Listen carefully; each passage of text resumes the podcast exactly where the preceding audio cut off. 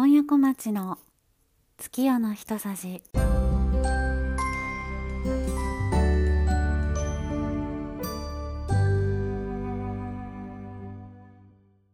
2022年2月1日新月。第10回目の配信となりました。いかがお過ごしでしょうか？今夜小町です。2月4日に立春を迎えます。立春というのは二十四節気の一番最初の節気で春の始まりですね。あの四柱水明という占いがありますよね。あれはあの立春の日から1年間の運勢という考え方なんだそうです。なのでもしかするとあの2022年始まってなんか特に何にも変化がないなーなんて思っている方もここからねいろいろと運勢が変わっていくなんていうことがあるかもしれないですね。はい、えー、今回は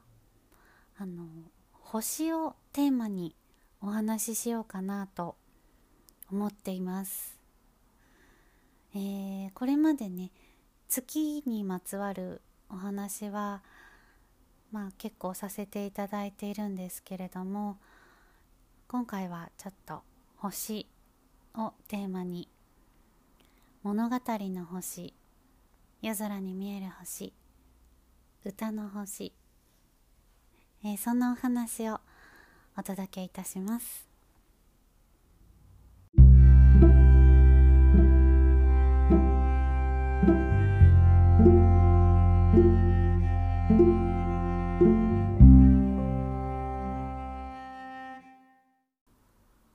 皆さんは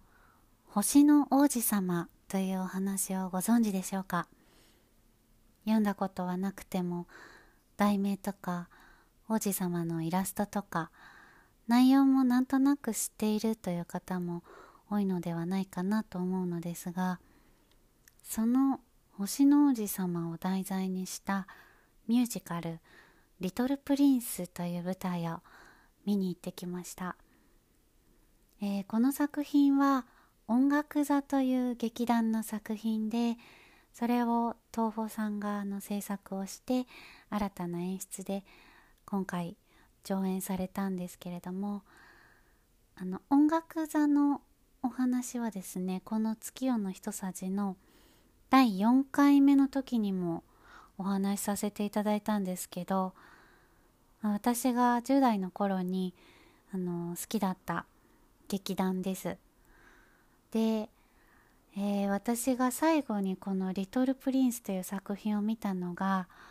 もう20年以上前のお話なんですけどその時に王子様役を演じられていたのが土井優子さんというもう素晴らしいミュージカル女優の方なんですけどねでなんと今回ですねもう一度王子様役であのこの舞台に立たれるということでまああの本当にこれはもう奇跡のような出来事であの土井優子さんって当時音楽座の看板女優さんでしたのでもう音楽座を夢中で見ていた者にとってはまさかこんな夢のようなことが起こるんだっていうなんかほっぺをつねりたくなるぐらいびっくりして本当に嬉しかったですね。はい。で土井優子さんは、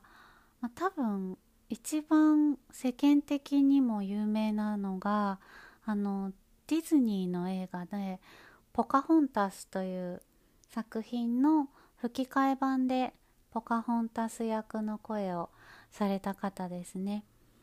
劇中歌の「カラー・オブ・ザ・ウィンド」という曲はあの聞いたことある方も多いのではないかなと思います。すごい素敵な歌ですね。そしてですねやっぱ星の王子様という物語がもうそもそも素晴らしいですよね。私はあの星の王子様には結構思い入れが ありましてまあ実はですねそもそも何で私がミュージカルが好きなのかというところになるんですけど実はあの子供の頃になんかミュージカルをちょっとやってたんですね。あの何て言うんですかねなんかこのこう地域の子供たちがこう集まってまあなんか募集みたいのがあってそこで集まった子供たちが1年に1回あの夏休みにミュージカルをやるっていうなんかこう団体というかそういうなんかサークルみたいな感じのあのあれがありましてでそれをあのずっとやってたんですよ毎年。うん、なのでなんか私の中ではもう舞台っていうとあの演劇いわゆるストレートプレイよりもミュージカルの方が先になんか自分には馴染んでたのであのだから好きっていうのもあるんですけどまあ、当時のその時のねあの子供ミュージカルを一緒にやっていた人たちあのその時スタッフとして運営してくださっていた方とかあの子供で一緒に出演していた人たちとかあの今でもねつながっていてなんか、まあ、コロナの前とかはねあの集まったりもしてたしなんかグループ LINE もあったりとかして 仲良くさせてもらってるんですけどでですねあのその小学校私が6年生だったと思うんですけどその時に、まあ、その子供ミュージカルであのやる演目が「星の王子様」だったんですよ。それであの私がですね王子様の役をねあのやらせてもらったんです。その時。なんかまあ人生で多分初めてそういう主役っていうものをやったのでまあねなんかすごく思い入れがありますよね。はい。なので、うん、特に星の王子様っていうお話は自分の中にもある思い入れがある作品なんですけどあのまあ、どんなお話かっていうのを簡単にちょっと内容をお話ししますと、えー、ある日砂漠に不時着した飛行士があの不思議な男の子に出会います。それが王子様ですね。王子様は空の彼方の小さな小さな星に住んでいてそこに咲いている花をとっても大切にしていたんですけれどもある日その花と喧嘩をして星を飛び出してしまうんです。王子様はいろんな星を巡っていろんな大人に出会いそして7番目に地球にたどり着きます。そこで王子様は自分の星の花とそっくりのバラの花がたくさん咲いているのを見つけるんですね。その時に自分が大切だと思っていた花はこんなにたくさんどこにでも咲いているありふれた花だったんだって思って悲しくて泣いてしまうんです。でそんな時に一匹の狐が現れます。狐は王子様に絆を結ぶっていうことを教えるんですね。狐が言います。今俺にとって君は他の10万の子供と何の変わりもないただの子供だし、君にとって俺は他の10万の狐と何の変わりもないただの狐だけど、もし君が俺と友達になったら、俺たちはかけがえのない存在になる。君は俺にとって世界でたった一人の人に。君にとって俺は世界でたった一匹の狐になるんだというお話をします。そして王子様は自分の花が他の花とは違うかけかけがえのないたった一つの花だったんだということに気づいて自分の星に帰る決意をします。というようなお話ですね、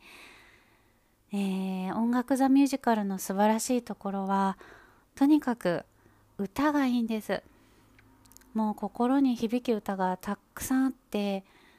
まあ私はその昔あの見に行った時にですねあの劇中歌の CD が売られていたんですよ。で、うん、星野さんの歌すごい好きだったので欲しかったんですけどまあその当時私は何せお金がなくて まあね10代っていうのもあったしそもそもやっぱ舞台を見に行くっていうのはすごい大金ですからねなんかプログラムも買いたいしなとか、うん、あって結局買えなかったんですけど CD を。なんですけどあの友達がねその CD をあの焼いてくれたんです。はい。でその子はですねあのその子供ミュージカルで一緒にやっていた子でしかも私にあの音楽座ってすごいいいよって教えてくれた子なんですけどね。本当に優しい子でなんか自分が買った CD をわざわざ焼いてくれてしかもあの歌詞カードもねちゃんとカラーコピーまでしてくれてこう本みたいになるようになんかのり付けしてくれてちゃんとあの一つの CD の形にしてくれました。まああのその彼女とも今でも仲良くさせてもらっていて、まあ、彼女も今回の「リトルプリンス」土井さんの王子様見に行くよって言ってたんですけどね。でまあその焼いてくれた CD をですね本当に何回も何回もずっと聴いて。だからもう本当あの曲もほとんど空で歌えるぐらい覚えていて なんかまだ実家にはねその CD もちゃんと大事に取っておいてありますがはい。で今回はねやっぱりコロナのね感染者の数も増えていたのでまあ中止になるっていうこともあるかもしれないなって思っていて、うん、当日まではドキドキしていたんですけどどうなるかなっていう感じでまあでもしっかりと感染対策をして無事にね見ることができました。はい。もう土井優子さんの王子様は本当に素晴らしくてあのー、可愛さと無邪気でまっすぐな王子様そのものでしたね。歌声もやっぱり素晴らしくてなんかこう透き通ったソプラノが本当に綺麗で私は本当にその物語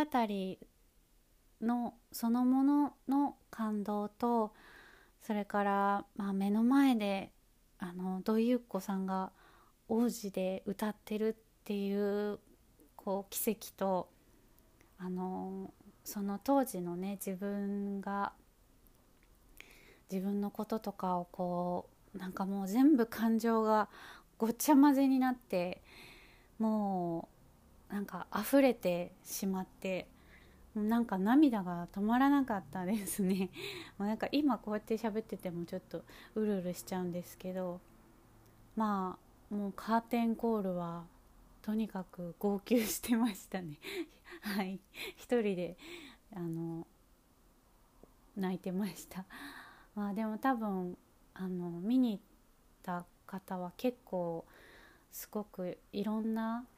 やっぱ音楽座に対する思いとかもあのいろんな人があると思うので泣いてらっしゃる方もねその当時のこととかも思い出したりして泣いてらっしゃる方もきっとたくさんいらっしゃったんじゃないかななんて思います。いやなんか本当に私は見に行けてあの良かったです。あ音楽座も土井由子さんも星の王子様という物語も、まあ、私にとってはすっごくこう大切な、まあ、当時の自分を支えてくれていた存在でもあるのでなんかそれがね今またこうして今の私を支えてくれたようなそんな気がしています。えー、星の王子様の中にはとっても素敵な言葉がたくさん出てくるんですけどやっぱり一番有名なのは「大切なことは目には見えない」という言葉ですねシンプルだけどうんとっても心に響く言葉ですね。であの星の王子様の本って今あのいろんな方が翻訳されているんですよね。なんか原作のあの著作権があのフリーになったからまあ翻訳もいろんな方がしていいよっていうことらしいんですけどなのであのイラストとかもなんか自由に使っていいらしいんですけど それで私あの今回このミュージカルを見ましてまあ改めて原作の本を読み返してみたいななんて思ってでどの翻訳で読んでみようかななんて結構あの調べてみるとなんか翻訳者によってどう違うのかを読み比べしてくれている方のサイトとかもあって、まあ、そういうのを見ながらそれで私はあの新潮社から出ている河野真理子さんの翻訳された「星の王子様」を読んでみました。すごいねあの読みやすかったです。あのー、言葉も優しい言葉ですっと入り込める文章だったので、うん、なんか多分ね子供も読みやすいようにしてくれてるんですけどあの大人にとってもすごく優しいあの文章でしたね。まあ、翻訳によって一人称とかも変わってきたりあの喋り方とかあの王子様の喋り方も狐の喋り方も全然違うのでなんか自分の好みの翻訳を探して読んでみてみるのも面白いかもしれないですね。是非かつて小さな子供だった頃の自分にこの物語を送ってあげてもらいたいです。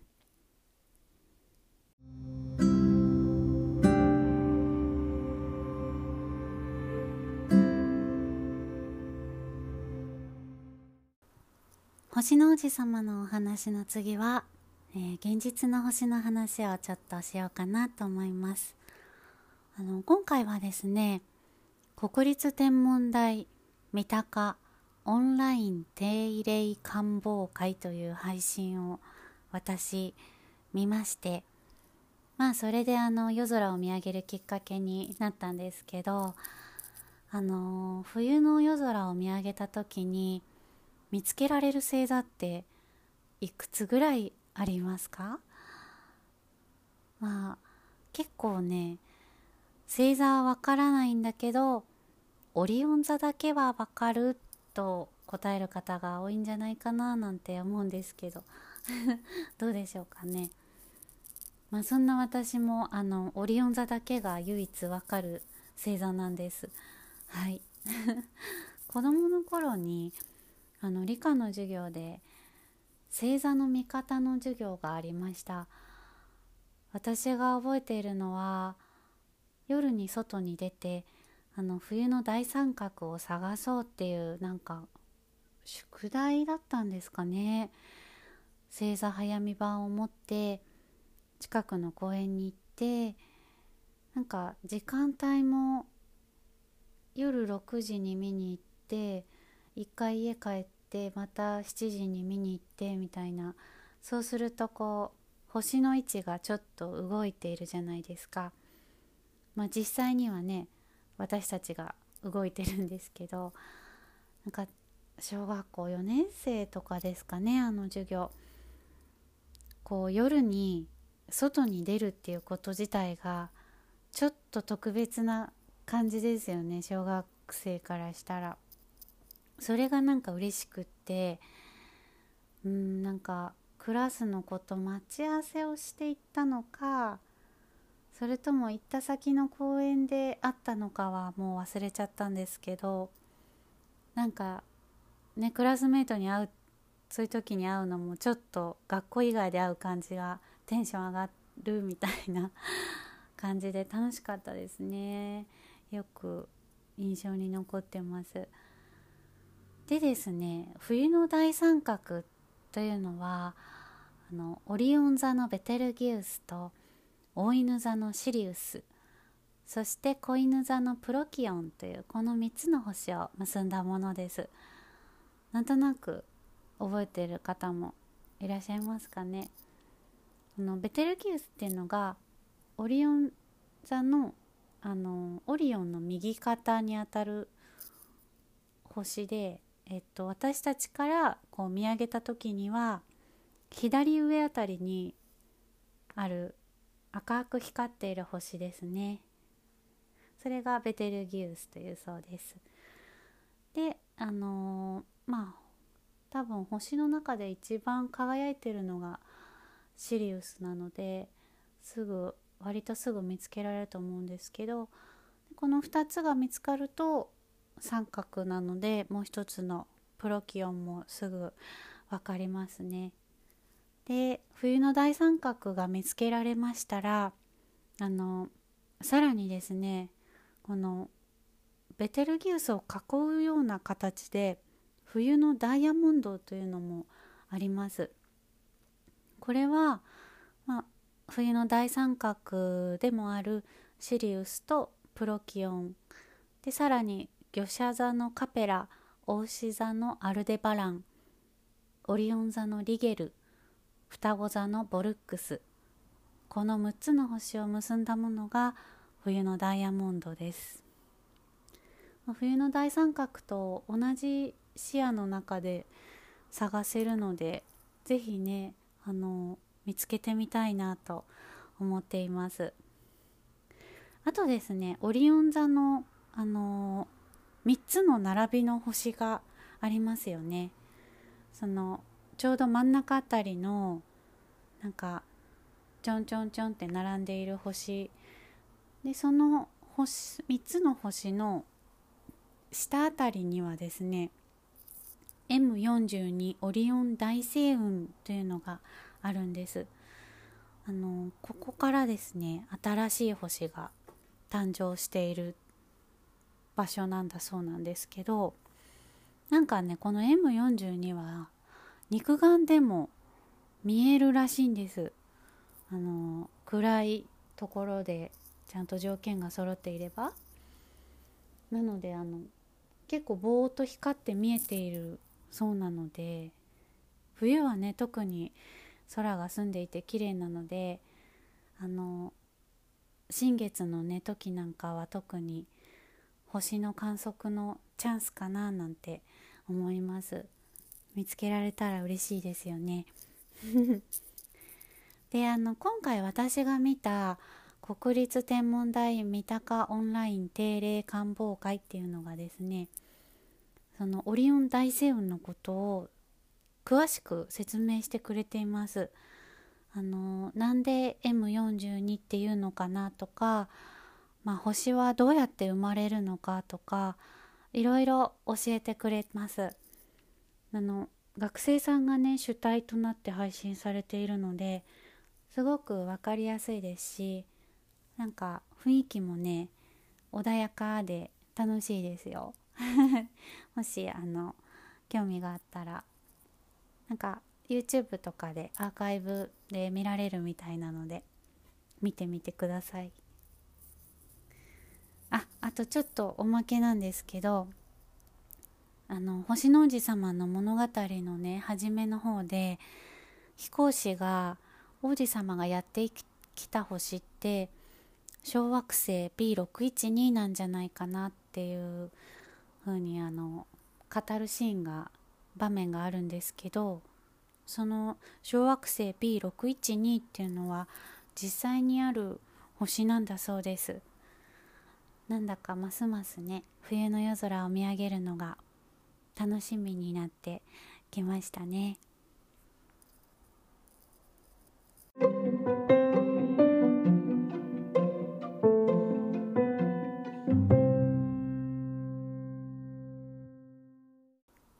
さて物語の星と夜空の星のお話の次は歌の星です。いつもねあのこの月夜の人たちでは朗読をさせていただいてるんですけど今回はあの星にちなんだものがいいかなと思いましてちょっと探してみてまあこれもいいなあれもいいななんて思っていたんですけどね。ただ考えてみると今回はせっかく星の王子様のことをお話ししたのでまあそこに別の物語を入れない方がいいかと思いましてあのそんな時にですねミュージカル「リトル・プリンスで」あの飛行士と狐の役を演じられた井上芳雄さんがやっておられるラジオがあるんですけどその中ですねその中でですねあの毎回一曲歌を歌ってくれるコーナーがありましてちょうどこの前そこの中で歌ってくれていた歌がまさに今回の「月夜の一さじ」にもぴったりじゃないかなと思いまして決めました。えー、ではちょっと朗読させていただきますこのまま。宮沢賢治星めぐりの歌。赤い目玉のさそり広げたわしの翼。青い目玉の子犬。光の蛇のとぐろオリオンは高く歌い露と霜とを落とす。アンドロメダの雲は魚の口の形。大熊の足を北に。五つ伸ばしたところ。子熊の額の上は空の巡りの目当て。はい、えー、この歌はですね宮沢賢治があのー、自身で曲もつけていましてそれをね井上芳雄さんが歌ってくれてたんですけど歌もすごいあの良かったです。ちょっとだけあの歌いますと、えー、赤い目玉のさそり広げたわしの翼というような歌なんですけどあのもしかすると歌で知っているという方も多いかもしれないですね。なんかねあの東京オリンピックの閉会式で歌われていたらしいんです。ちょっと私は見てなかったんですみません。でもあの結構いろんな方が歌ってるのかな。ね有名でみたいですね。私はあの全然知らなくて初めて井上芳雄さんで聞いてすっごいいいなと思って。そしたらですねあの土井優子さんもですね歌ってらっしゃって。はい。土井優子さんってあのもともと歌のお姉さんをされてたんですよ。あの音楽座の、ま、前に。で結構子どもの童謡の CD とかも出されていてあのその中に「星めぐりの歌」を歌っている CD もありましたね。はい。もしあの聴ける方は聞いてみてください。はい。えー、宮沢賢治の星にまつわるお話で言いますとねまあよだかの星とか銀河鉄道の星とかが有名ですよね、まあ、いつか私も朗読してみたいですね。のよだかの星は朗読するとだいたい20分くらいなんですけど銀河鉄道の夜となるとですねだいたい2時間半以上 3時間弱ぐらいになるのであでもまあなんかこう毎回区切って今日はここまでっていう感じであの進めていってもいいかもしれないですね。あ実はですね銀河鉄道の夜も私あの結構思い出がありまして、これはあの先ほどの星の王子様ではないんですけどこれはですねあの中学校1年生の時にあの演劇クラブみたいのがあったんですよね。でそこであの銀河鉄道の夜をやったんです。またなんか自分がやった話ね演じたみたいななってますけど、まあ、その時はですねこのお話の中でもあの一番主人公のジョバンニに対して意地悪い役のあのザネリっていう役があったんですけど私はあのそれをやりました。すごい意地悪な。はい。まああの最初の物語の最初の方に出てきてあの銀河鉄道にも乗らないんですけど、はい、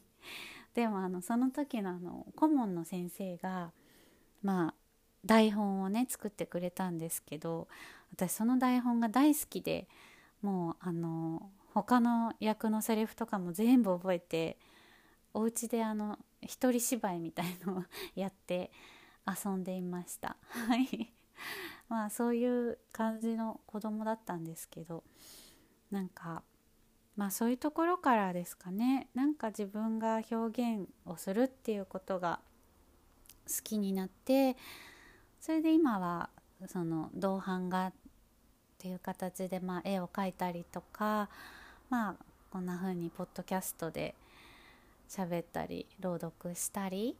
そういうこう何かを表現するっていうことにつながっていってるのかななんて 思います。はい、えー、話がちょっと脱線してしまいましたが、まあ、今回の朗読は宮沢賢治の「星めぐりの歌」でした。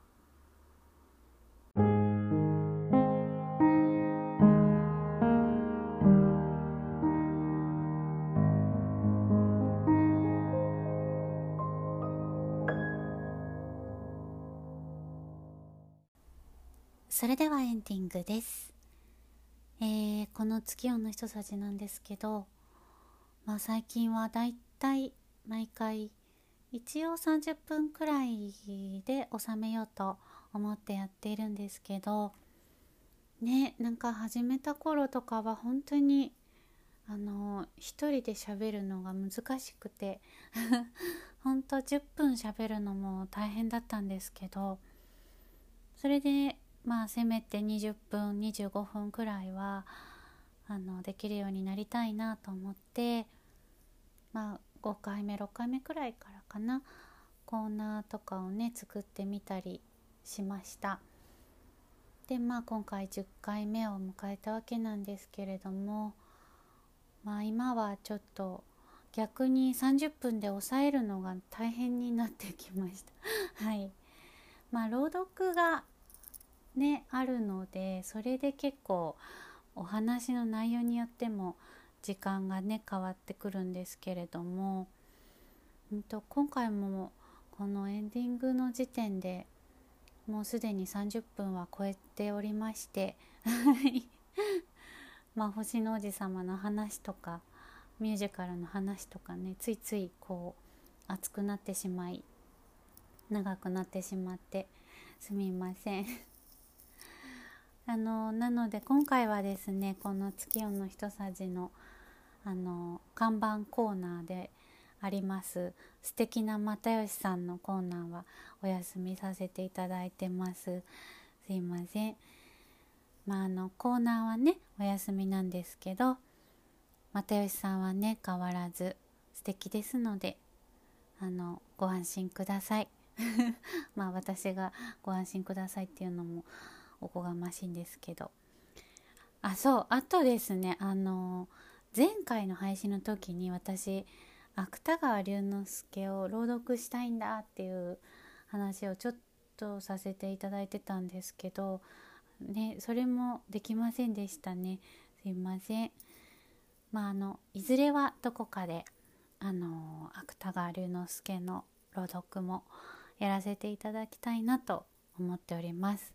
まあ日々あの朗読の方もこのねまあおしゃべりの方もちょっとずつあのやっていけたらなと、まあ、上達していくのかわからないんですけど、まあ、とにかくね続けることが大事かなと思うのであの、はいまあ、自分のペースでやっていきたいなと思っています。えー、これからもまあよろしくお願いいたします。はい、さて次回の月夜の一さじは満月ですね。2月17日1時56分に配信いたします。それではまたお会いしましょう。今夜小町でした。